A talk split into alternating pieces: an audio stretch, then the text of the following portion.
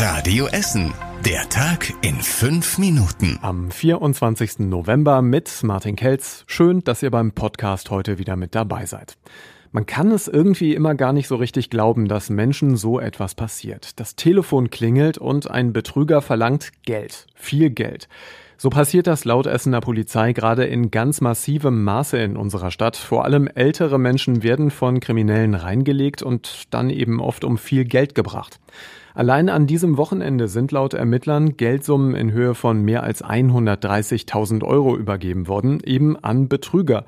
Die Kriminellen nutzen oft das Telefon dafür, sie beziehen sich auf aktuelle Entwicklungen, sagt Judith Herold von der Polizei Essen. Bei den neuen Maschen handelt es sich so um sogenannte Schockanrufe. Gerade die Ängste und Sorgen mit der Corona-Pandemie werden da genutzt. Die Kriminellen rufen vor allem ältere Leute an und sagen eben, dass ein Verwandter oder ein naher Bekannter an Covid-19 erkrankt sei und dass diese Erkrankung nur behandelt werden kann mit einer Spritze und eben diese Spritze eine hohe Summe erfordert.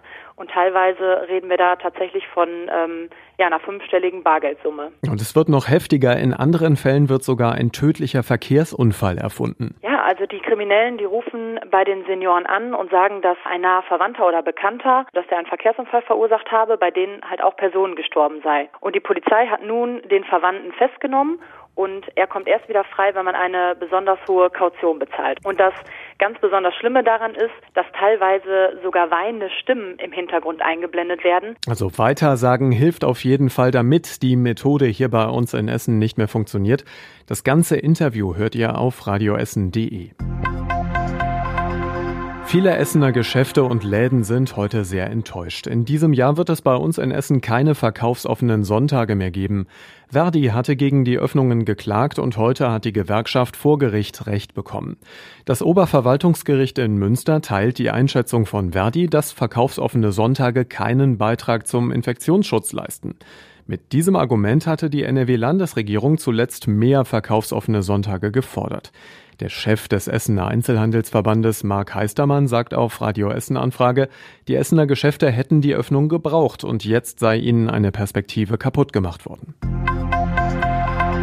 An der Uniklinik in Holsterhausen werden jetzt weitere Todesfälle überprüft. Ein Oberarzt soll hier zwei todkranke Corona-Patienten mit Medikamenten getötet haben. Laut Polizei hat er gesagt, er habe das Leiden beenden wollen. Der Mann sitzt in Untersuchungshaft. Die Staatsanwaltschaft guckt jetzt, ob es auch bei anderen Toten Unregelmäßigkeiten gab.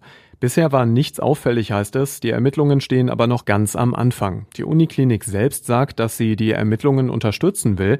Man sei zutiefst erschüttert, heißt es aus Holsterhausen. Essen bekommt mindestens ein Corona-Impfzentrum. Wir sind in intensiven Gesprächen dazu, sagte Oberbürgermeister Thomas Kufen. Einen konkreten Ort sagt er noch nicht. Klar ist aber nur, das Gesundheitsamt und die Feuerwehr sollen die Impfungen bei uns mit organisieren. Auch die Ärzte sollen wichtige Partner sein, heißt es weiter.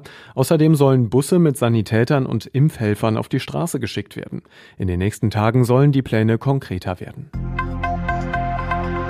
Gegen Beteiligte an rechten Chats bei der Essener Polizei hat es heute wieder Razzien gegeben. NRW-Innenminister Reul hat danach zehn Polizisten suspendiert. Sie sollen an rechtsextremen WhatsApp-Gruppen beteiligt gewesen sein. Ihre Wohnungen und Büros sind durchsucht worden und dabei sind laut Staatsanwaltschaft unter anderem Handys sichergestellt worden. Bisher gab es in der Affäre Vorwürfe gegen 30 Polizisten in Essen und Mülheim. Einige von ihnen sind inzwischen aus dem Dienst entlassen. Gegen andere hat sich der Verdacht allerdings auch nicht bestätigt. oh Und noch was zum Fußball. Es gibt einen Nachholtermin für das Aufeinandertreffen von Rot-Weiß Essen und dem SV Strahlen.